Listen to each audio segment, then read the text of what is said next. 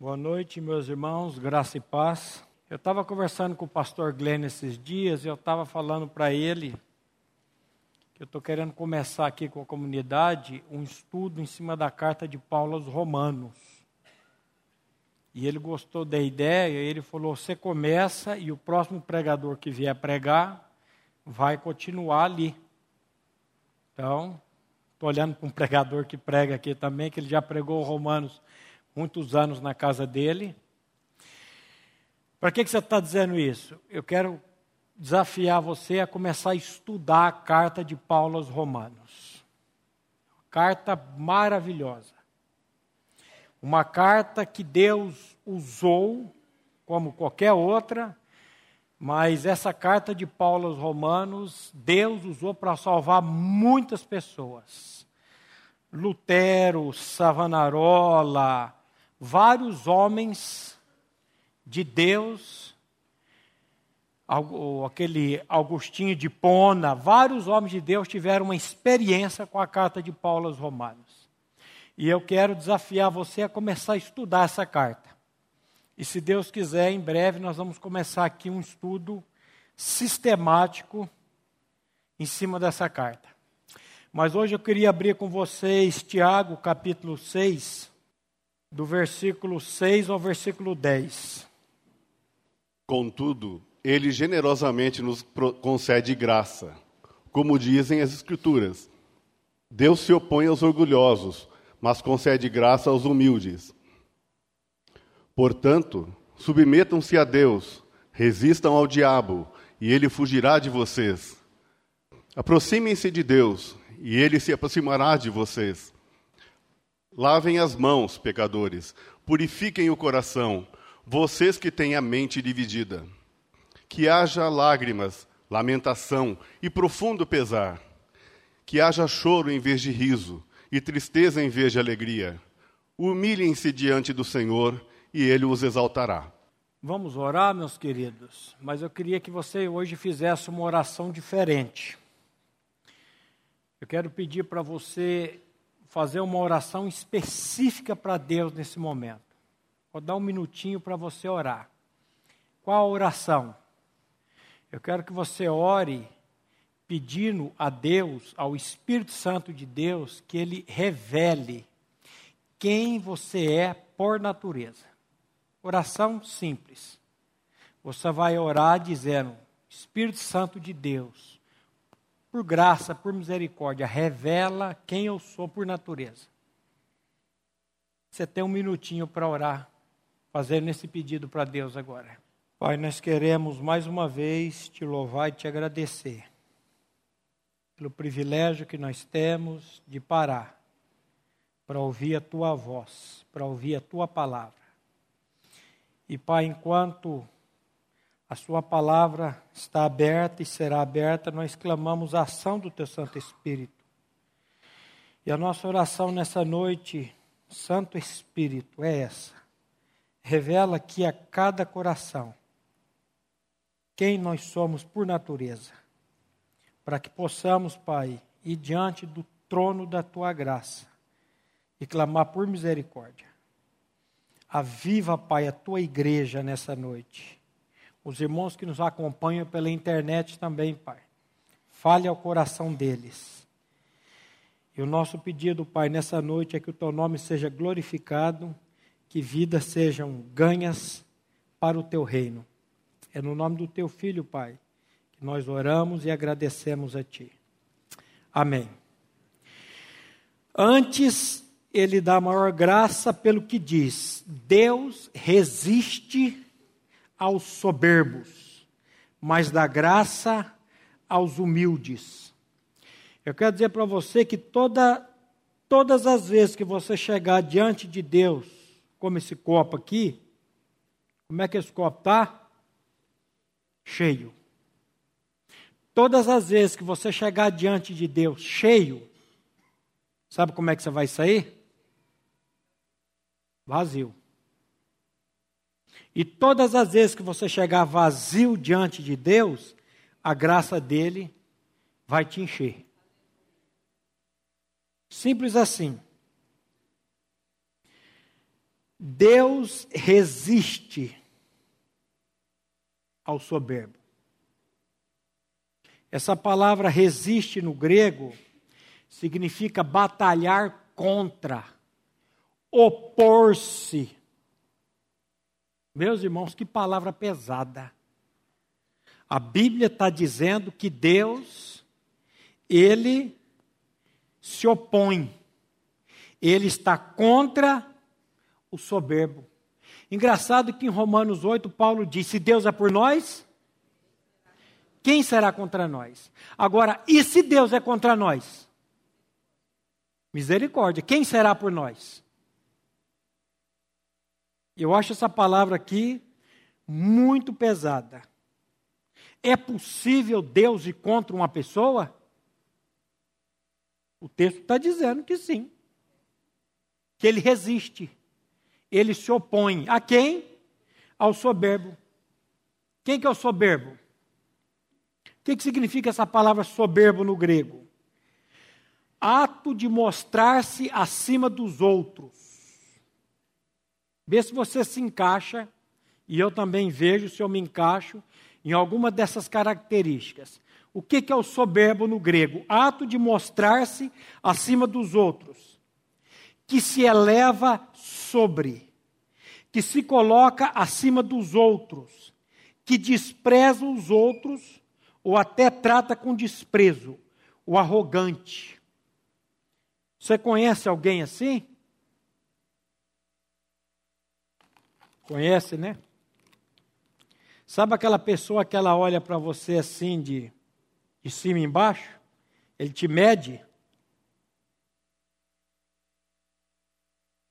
O soberbo é o topetudo, é o narizinho empinado, é aquela pessoa que se acha. Você sabe quem eu sou? Eu sei. Você sabe quem você e eu somos? Um arrogante metido a besta que pensa que é alguma coisa. que isso? O que, que nós somos? O que, que a Bíblia diz que nós somos? Menos do que nada. Vai pesquisar essa palavra nada. Você vai ficar impressionado com o tanto de significado que ela tem. E a Bíblia está dizendo aqui que Deus resiste ao soberbo. Você sabe quem eu sou? Sei, um verme. É isso que a Bíblia fala. Um, uma pessoa que pensa que é alguma coisa. Engraçado que a Bíblia diz assim: se alguém pensa, ou se alguém julga ser alguma coisa, não sendo nada, quem se engana? A si mesmo se engana. Você sabe com quem que você está falando? O PRF parou, o juiz, pastor Glenn conta essa história. Policial rodoviário federal parou um juiz de direito, se eu não me engano, a 142 quilômetros por hora. No radar. A hora que parou o carro. Bom dia, doutor. Bom dia. O senhor está com pressa? O te pegou a 142 km por hora. A esposa disse que cutucou o juiz de direito e falou: mostra o carteiraço. Mostra para esse Reles PRF. Nós temos uns PRF aqui. Né? Quem é você? E quem conta essa história é o próprio policial. E o, o juiz virou para a esposa e falou: Bem, aqui eu sou motorista e errado, o senhor pode lavrar a multa? Falei, off course. Esse cabra aí, eu acho que ele conhecia o Deus da graça. Você sabe quem eu sou? Ele podia ter dito isso para o policial, né? Eu sou um juiz, rapaz. O Flanelinha, uns anos atrás, Flanelinha não, Azulinho, Azulinho lá em São Paulo, multou um general de cinco estrelas. Ele parou num local que não podia parar. E quando ele chegou, a multa estava no carro. E ele chamou o tal do Azulinho lá, acho que era Azulinho naquela época. Hein? Maronzinho? Você sabe quem eu sou? O moço virou para ele e falei: sei, motorista é errado, o senhor parou de não devia. Eu sou um general de cinco estrelas. Eu sou um motorista errado. Como é que é o seu nome? Meu nome está aqui. Anotou o nome do moço. Diz que dois, três dias depois ele tinha sido mandado embora do emprego. Um jornal local descobriu a história, entrou em cima e tiveram que readmitir o moço. Por quê? Porque multou um general de cinco estrelas? Você sabe quem eu sou? Pergunta para Deus quem você é, cara. Você vai baixar esse topete.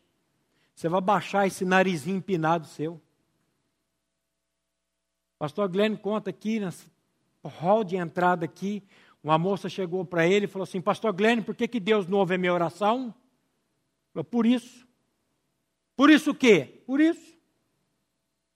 E ela ficou brava.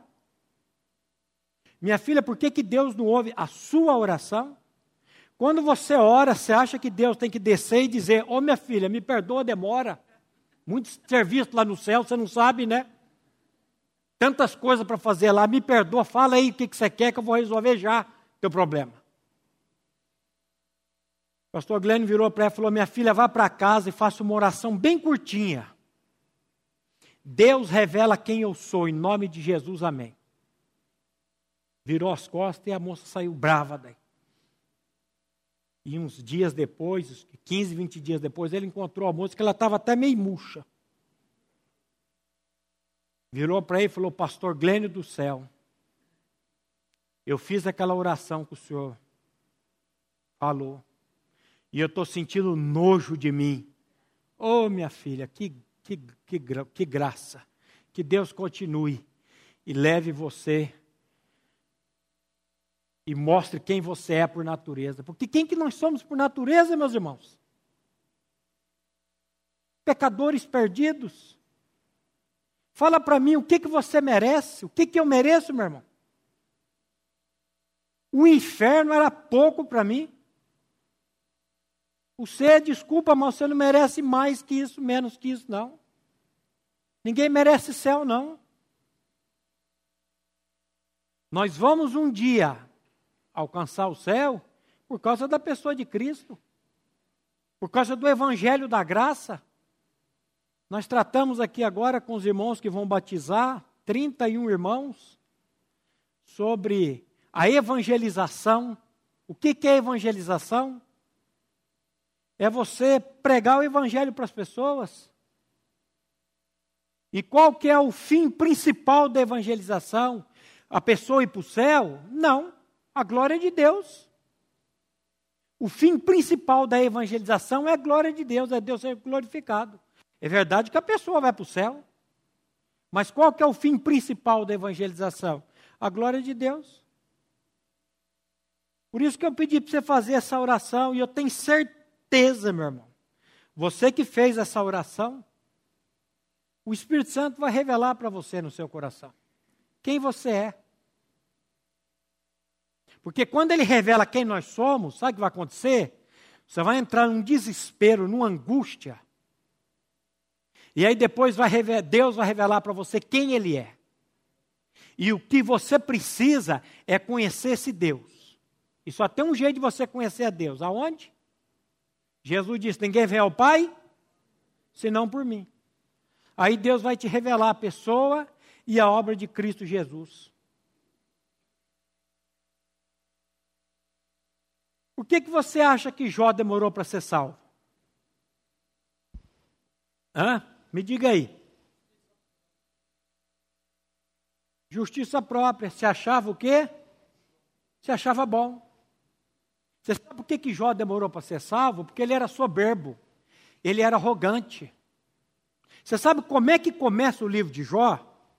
Ele começa assim, ó. Havia na terra de Uz um homem cujo nome era Jó. Íntegro, reto, temente a Deus e desviava-se do mal. Ó, quem que não quer um cara desse na diaconia da igreja? Todo mundo quer. Um homem reto, que temia Deus, desviava-se do mal. Mas qual era o problema de Jó? Soberba. E o que, que Deus faz com o soberbo? Ele se opõe, ele resiste ao soberbo. Toda vez que você chegar diante de Deus achando que você tem algum direito, você vai ver como é que você vai sair. Nós vamos ver isso lá na parábola do fariseu e do publicano. Tem um que chegou diante de Deus todo empinadinho. E tem outro que chegou diante de Deus clamando por misericórdia. Então o problema de Jó era a soberba, era a justiça própria. Dá uma lida aí, irmão, em Jó 32, 1 e 2 para nós.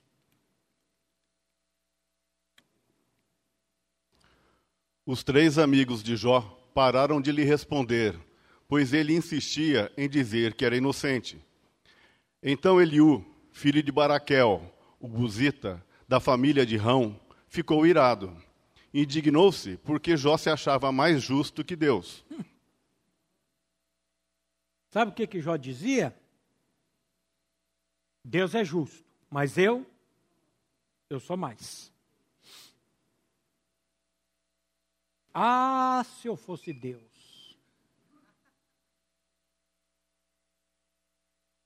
Eu não sei o que, é graça, eu não sei o que, que é misericórdia.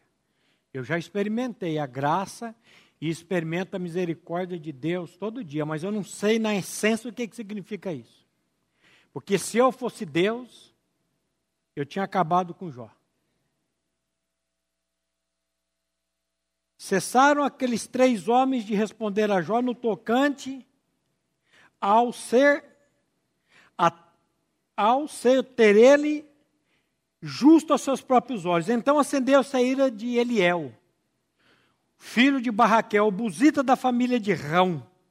Acendeu-se a sua ira contra Jó, porque Jó, porque este pretendia ser mais justo do que Deus, diz a minha versão. Deus é justo, mas eu, eu sou mais. O que, que é isso? Soberba. E ele era justo? Era. Ele era. Justo, íntegro, temente a Deus, desviava-se do mal. Agora, qual que é o problema de Jó? Da onde que ele da onde que emanava? Ele produzia toda essa justiça da onde? Dele mesmo. Olha Jó 34, 5 e 6.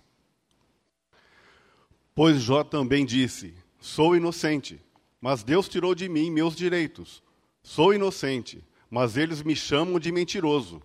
Minha dor é incurável, embora eu não tenha pecado. Ó. Eu não tenho pecado. Eu sou justo e Deus tirou o meu direito. Apesar do meu direito, sou tido por mentiroso. A minha ferida é incurável, sem que haja pecado em mim. É verdade isso? Ele não tinha pecado?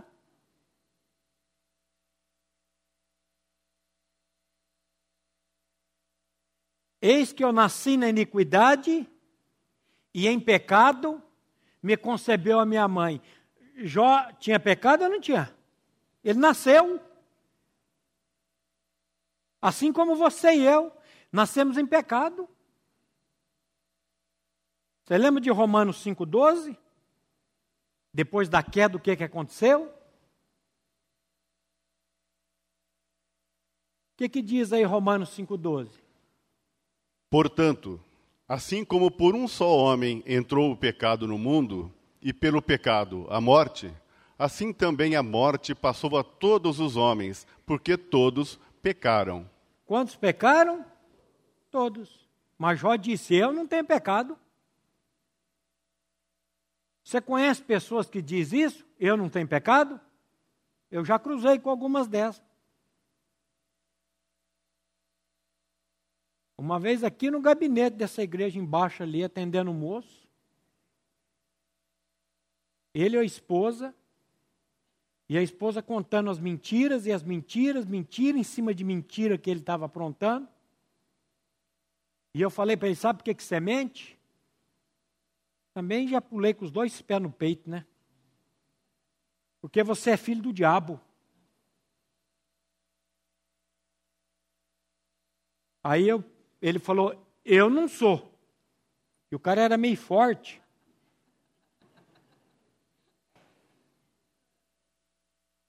Aí eu pedi para ele ler o texto. Ele não leu. A esposa falou: Dá que eu leio.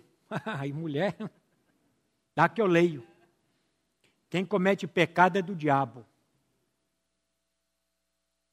Aliás, eu pedi para ler João 8,44. Vós tendes por pai ao diabo e querer satisfazer o desejo dele. Ele foi homicida desde o princípio e nunca se filmou na verdade. Porque quando ele profere mentira, ele fala do que ele é próprio. Porque ele é mentiroso e pai da mentira. Aí eu li Romanos 3, 23, todos pecaram e destituídos estão da glória de Deus. Depois eu li 1 João 3, 8, quem comete pecado é do diabo. Eu falei, quem comete pecado? Quem que é do diabo? Ele falou, todos menos eu. Aí eu falei para a esposa, vê se está escrito, todos menos o fulano. Ela falou, não. E eu fiquei meio tenso ali, porque o bicho era forte. Não adianta, meu irmão. Você já viu aquela expressão? Se correr, o bicho pega. Se ficar, o bicho come. Não tem onde correr. Você e eu nascemos portadores de uma natureza pecaminosa. O salmista, no Salmo 51, 5, nós lemos agora ali para os irmãos da evangelização, o que, que diz o Salmo 51, 5? Eu nasci na iniquidade e em pecado me concebeu minha mãe. Como é que você nasceu? Na iniquidade. E em pecado você foi concebido. Você já nasceu em pecado. Mas Jó disse: Eu não tenho pecado. Jó disse assim para Deus: O Senhor, quando for me pesar, pese-me em balanças fiéis. Olha que bicho arrogante, soberbo. O Senhor afira a tua balança aí, Deus. Porque eu sou uma pessoa boa. E ele era bom. Mas ele era bom com a justiça própria. Paulo vai dizer: desconhecendo a justiça de Deus, eles procuraram estabelecer a sua própria justiça e não se sujeitaram à que vem de Deus. Nesse mundo só existe duas justiças: a própria tua e a de Deus. Você pode ser justo com a sua justiça ou com a justiça de Deus. Se você for justo com a sua justiça, para onde você vai? Para o quinto dos infernos, se é que tem quinto nos infernos. Você vai para o inferno com a tua justiça. A sua justiça, como diz o pastor Glenn, ela pode te livrar da cadeia. Mas no céu você não entra com ela.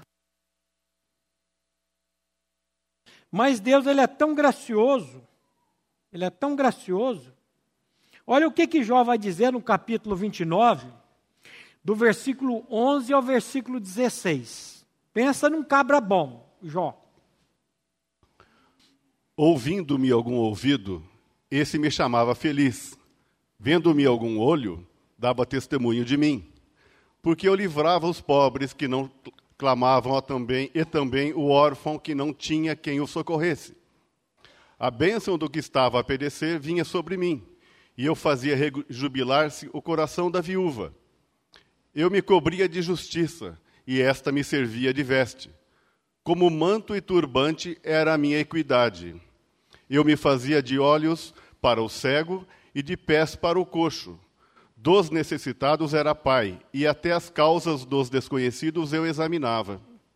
Ó, oh, que bom. Pensa no homem bom. Ele era o olho do cego, ele era os pés do coxo, ele fazia rejubilar o coração da viúva, Ele examinava até a causa dos estrangeiros. Jó se preocupava com as pessoas. Agora, tudo isso ele produzia por ele mesmo. O que, que a Bíblia diz que são os nossos atos de justiça? Todos eles. Vocês lembram? Todos os vossos atos de justiça, eu acho que é Isaías 64, 6. Todos os vossos atos de justiça são como trapos da imundícia. Quando eu li esse versículo, eu falei, não. Eu estava neófito na fé ainda, novo, começando a aprender as coisas, e eu não entendia esse negócio ainda, justiça de Deus, justiça de Cristo, e eu achei que estava errado esse versículo da Bíblia. Porque Deus pega tudo de bom que o Maurício produz, de bom, não é de ruim. Se fosse de ruim, tudo bem, mas de bom. E fala, é trapos podres de menstruação, que no original grego é isso. Como que pode Deus pegar tudo aquilo de bom que eu produzo e diz: Isso é trapos podres de menstruação? Trapos de imundícia? Não, mas é. Porque isso é a justiça própria, aquilo que eu produzo. E Deus, ele é tão gracioso, ele é tão misericordioso, que ele foi, Jó foi falando, e Deus foi dando linha. Deus foi dando linha para Jó. Jó começa a falar no capítulo 3, ele vai até o capítulo 37 falando. Quando ele fecha a boca, Deus fala dois capítulos. E aí ele diz assim: Eis que sou vil, eis que sou indigno, eis que sou impuro. O que te responderei eu? Ponho a mão na minha boca. Eu te conhecia de ouvir falar, mas agora os meus olhos te veem, por isso eu me abomino, eu me arrependo no pó e na cinza. Por isso que eu falei, peça para Deus revelar quem você é. Jó depois ele pôde botar a mão na boca e dizer: Senhor, eu falei de coisas que eu não sabia. Agora os meus olhos te veem. Por isso eu me arrependo e eu me abomino. Essa palavra abominar no hebraico ela é muito pesada. Ela é muito pesada.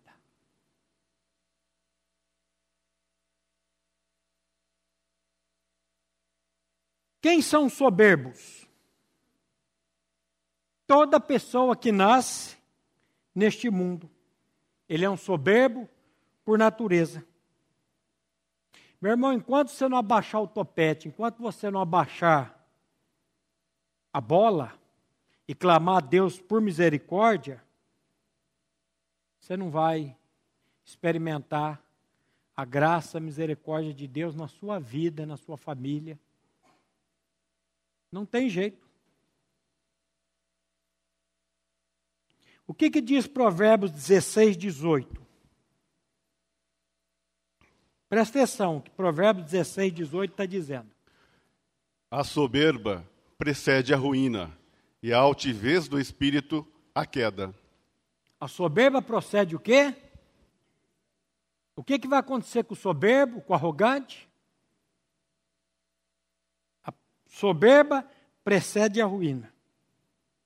Na minha casa, muitos anos atrás, assistindo Globo Esporte com a minha filha, que está lá em Governador Celso Ramos. Se quiser assistir hoje, filho, o pai te ama.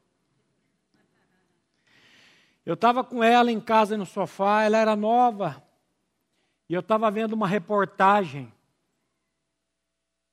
e aí apareceu o Spider, lembra do Spider? Lutador de MMA, o Anderson Silva. E a repórter foi perguntando para ele, e ela falou assim: para vencer Spider, quem? Ele virou e falou: para vencer Spider, só o Spider, só outro Spider. Eu lembrei desse versículo na hora. Falei, filha, Isadora, não sei se ela lembra disso. Se a minha Bíblia diz a verdade, esse cara vai começar a comer capim. Você jogou praga? Não. Isso é um princípio bíblico. E dali para lá, ele perdeu uma luta, depois quebrou o pé, depois foi pego no doping. E cadê Anderson Silva? Acabou. A soberba procede à ruína e a altivez do espírito à queda. Meu irmão, baixa a bola. Baixa a bola. Deus resiste aos soberbos, mas Ele dá graça aos humildes. Meu irmão, vou perguntar de novo: o que, que você merece? O que, que eu mereço? O inferno para mim era pouco, meu irmão. Por tudo que eu fiz nessa vida, o inferno para mim era pouco. Mas teve um dia que eu ouvi o Evangelho. Que Evangelho? O Evangelho das insondáveis riquezas de Cristo. Porque o texto está dizendo: Deus resiste aos soberbos, mas dá graça aos humildes. O dia que você chegar diante de Deus igual esse copo aqui, Deixa eu tirar toda a água dele. O dia que você chegar diante de Deus bem vazio, dizendo só uma palavra: Deus, tem misericórdia de mim. Sabe o que, é que vai acontecer? A graça, a misericórdia, o amor dele vai encher a tua vida. Só quando você chegar assim, ó, vazio. Cheio não tem jeito não. O que, que é humilde? O que, que significa a palavra humilde no grego? Tapeinós, que não se levanta muito do chão, de grau baixo, rebaixado, que se comporta de forma humilhante, que se submete à servidão.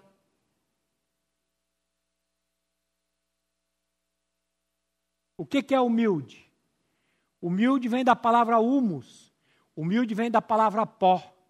Humilde é aquele que baixa. É aquele que bota a boca no pó. Se o arrogante é o narizudo, o topetudo, humilde é aquele que se abaixa. Como é que Deus pode transformar uma pessoa soberba no humilde?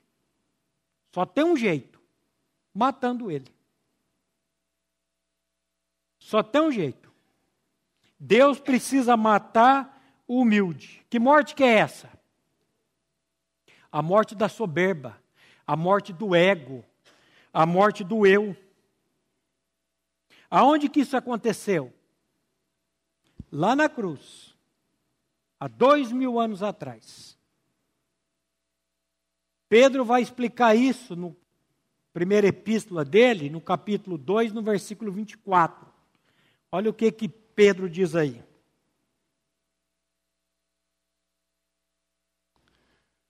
Carregando ele mesmo em seu corpo, sobre o madeiro, os nossos pecados, para que nós, mortos para os, peca os pecados, vivamos para a justiça.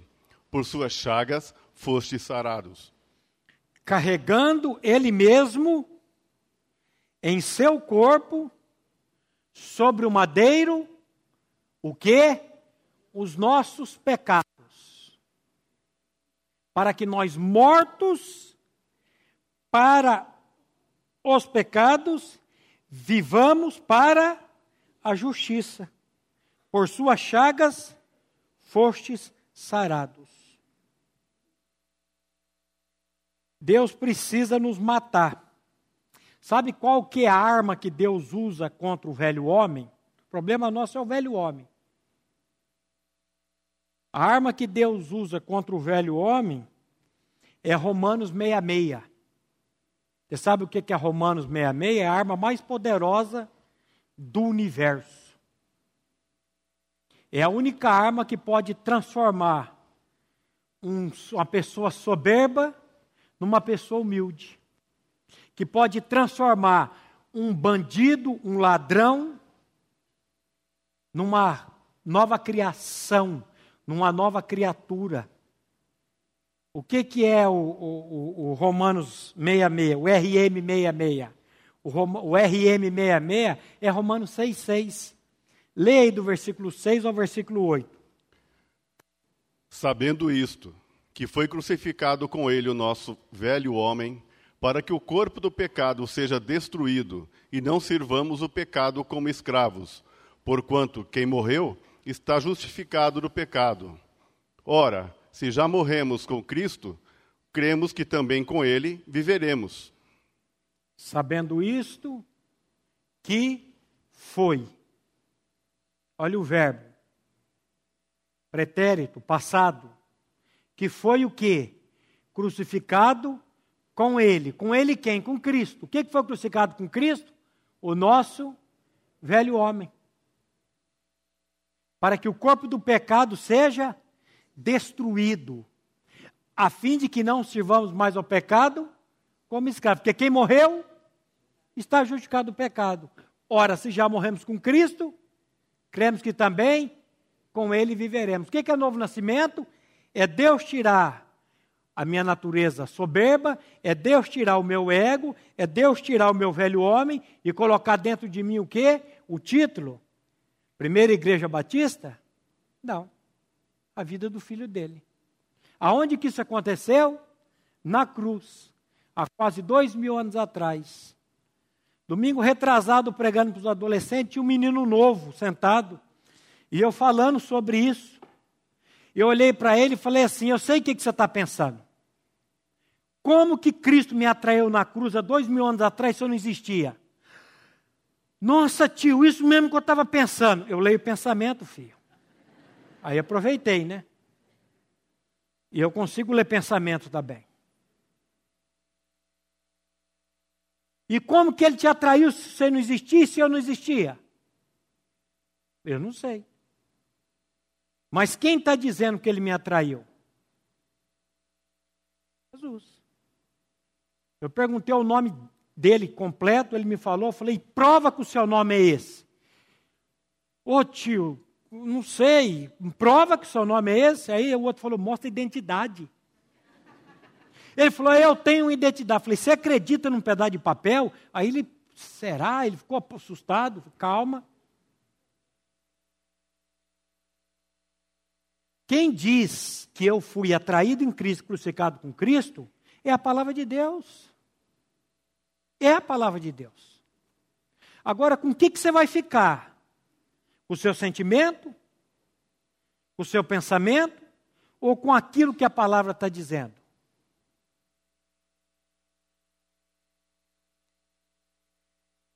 Como é que Jesus venceu Satanás lá em Mateus capítulo 4 na tentação? Está escrito, está escrito e também está escrito com a palavra. Quando vier a dúvida no seu coração, o que, você tem que fazer? Confessar a palavra. Eu estou crucificado com Cristo e vivo não mais eu, mas Cristo vive em mim. Eu não entendo isso, eu não sinto isso, mas é o que a palavra está dizendo. Você precisa ouvir o Evangelho e dizer Amém. Senhor, revela isso no meu coração. Aí ele diz assim: Sujeitai-vos, portanto, a Deus, resisti ao diabo, e ele fugirá de vós. Ó, primeiro você se sujeita, sujeitai-vos a Deus. Depois você resiste ao diabo. E o diabo fugirá de vós.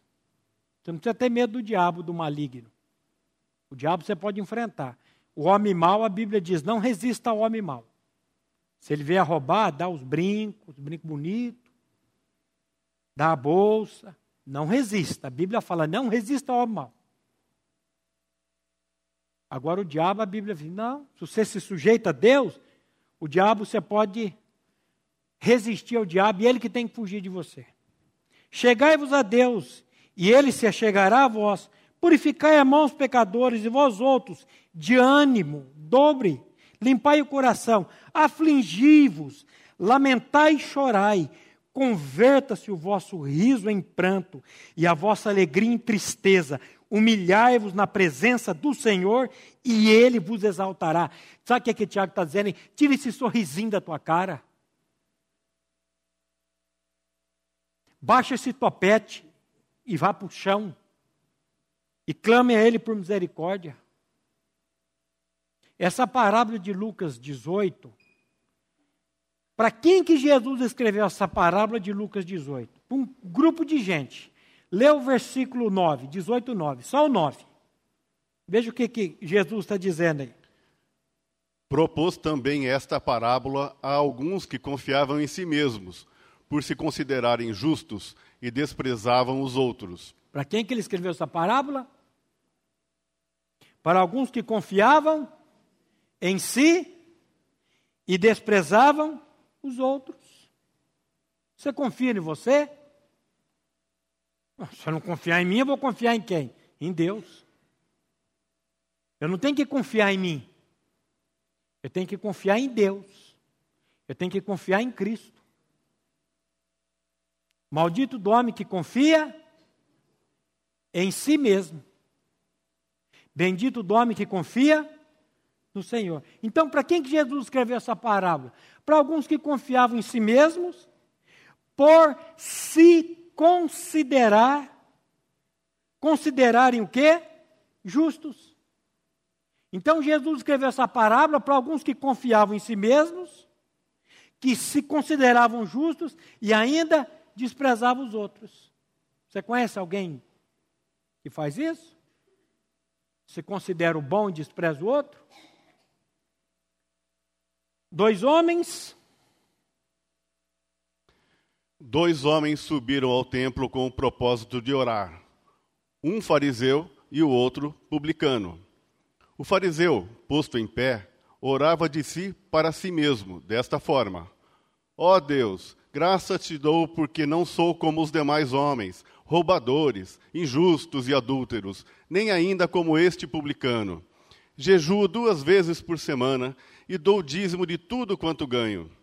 O publicano, estando em pé, longe, não ousava nem ainda levantar os olhos ao céu, mas batia no peito, dizendo: Ó oh Deus, se propício a mim, pecador. Digo-vos que este desceu justificado para a sua casa, e não aquele, porque todo o que se exalta será humilhado, mas o que se humilha será exaltado. Olha, dois homens subiram para o templo com o propósito de orar. Um fariseu, eu costumo dizer que se você fosse lá no quarto distrito em Jerusalém e pedisse para puxar a capivara do fariseu, sabe o que, que ia estar tá escrito? Nada consta. Porque o cara era religioso, o cara cumpria as regras, ele cumpria a lei. Só que a Bíblia diz que ele orava de si para si. Sabe o que é isso? É um monólogo. Sabe o que é um monólogo? É quando eu estou falando comigo mesmo, não é um diálogo. Ó Deus, não é graças te dou, não é graças me dou, porque eu não sou como os demais homens. Eu não sou como os demais homens. Só que a Bíblia diz que cerrou a todos debaixo do pecado, para com todos usar de misericórdia. Ou seja, Deus passou a linha. E ele dizia: Não, eu não sou como os demais homens, adultos, roubadores, jejum duas vezes na semana. A lei mandava jejuar uma vez no mês. Ele jejuava quantas? Duas na semana. Pensa num cabra bom. E ele ainda dava os dízimos de tudo quanto ele possuía. Ele não enganava o leão, não. Ele dava o dízimo de tudo, ele fazia tudo certinho. E ainda não sou como esse pecador aí. Em contrapartida, o publicano, estando em pé de longe, nem ousava levantar os olhos aos céus, mas batia no peito, dizendo: Ó Deus, tem misericórdia de mim, porque eu sou pecador. Olha que contraste. Um dizia, eu não sou pecador, pecador é aquele. O outro dizia, não, eu sou pecador, tem misericórdia de mim. E aí Jesus termina a parábola dizendo: Digo-vos que este desceu justificado. Este quem? O que pediu por misericórdia. E não aquele. Porque todo que se exalta será humilhado. Mas o que se humilha será exaltado. Enquanto Deus não mostrar quem nós somos, nós vamos ficar achando que nós somos alguma coisa. Que eu sou uma pessoa boa, por isso que eu preciso fazer essa oração. Deus revela quem eu sou. Você sabe quem eu sou? Sei. Aqui jaz. Pegar os seis dois, Hugo e Leninha. É isso que vocês são. Aqui jaz. Vai acabar nisso.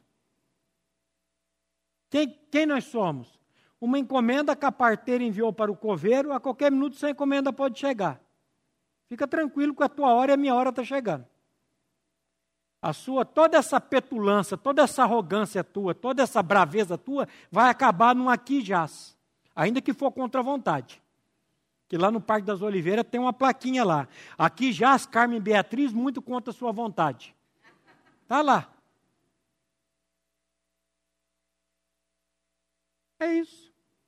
É isso que nós somos. Quem é você, o fariseu ou o publicano? Lembre-se que Deus resiste aos soberbos, mas dá graça aos humildes. Nunca chegue diante de Deus cheio. Chegue diante de Deus clamando por misericórdia. Nós precisamos da pessoa de Cristo habitando em nós, porque ele foi manso e humilde de coração. Só pode fazer isso que Paulo está dizendo em Filipenses capítulo 2, versículo 3 e 4, quem realmente tem Cristo. Olha o que, que Paulo diz aí em Filipenses 2, 3 e 4. Nada façais por partidarismo ou vanglória, mas por humildade, considerando cada um os outros superiores a si mesmo. Não tenha cada um em vista o que é propriamente seu, senão também cada qual o que é dos outros. Oi? Nada façais por partidarismo ou por vanglória, mas por humildade, considerando os outros de que maneira? Superior a você. Você sabe quem eu sou? Você sabe quem você está falando? É difícil a gente considerar o outro superior a gente, né? Só pela graça. Se não for pela graça, você vai dar aquela olhada assim de, de cima para baixo. E a aparência engana. A aparência engana. Porque você não pode ver o coração. Eu não posso ver o coração, mas Deus sabe. Nada façais por partidarismo ou vanglória, mas por humildade, considerando cada um dos outros superiores a si mesmo. Não tenha cada um em vista o que é propriamente seu, senão também cada qual é dos outros. Para de ficar olhando para você e começa a ajudar o outro. Eu falo que nós gostamos aqui muito do 2 Coríntios 5,14, mas tem o 15. O amor de Cristo nos constrange, jogando nós assim: se um morreu por todos, logo todos morreram. E o 15, ele morreu por todos, para que os que vivam, não vivam mais para, mas para aquele que por eles morreu e ressuscitou. E quando eu começo a viver para Deus, sabe o que vai acontecer? Eu vou começar a olhar para o próximo. Meu Pai, tem misericórdia de mim. Deus resiste ao soberbo, mas Ele dá graça aos humildes. Nós cantamos ainda há pouco: Senhor, Tu és precioso para mim. O soberbo não consegue cantar isso entendendo o que ele está cantando. Senhor, Tu és precioso para mim. Soberbo, ele, ele não consegue adentrar no significado desse cântico. Agora, o humilde, ele canta com a alma, ele canta com o coração, dizendo: Senhor, tu és precioso para mim. Os meus olhos estão postos em ti. E ele descansa nesse Deus. Aonde que você está descansando, meu irmão? Aonde que você está descansando, minha irmã? No Senhor? Que o Senhor, pela graça, pela misericórdia dele, nos leve a um estado de humus, de humildes diante dele. Vamos orar? Pai, mais uma vez nós te louvamos e te agradecemos pela tua palavra que é viva e eficaz, pela tua palavra que é mais penetrante, mais cortante do que qualquer espada de dois gumes. E nós colocamos, Pai, essa palavra diante de Ti, diante da bendita pessoa do Teu Espírito Santo, para que Ele venha cortar cada coração aqui, cada irmão também que nos acompanha pela internet, revelando, Pai, quem nós somos e revelando quem é o Teu Filho e o que Ele fez por nós. Essa tão grande salvação, Pai, que nós temos na bendita pessoa do Teu Filho.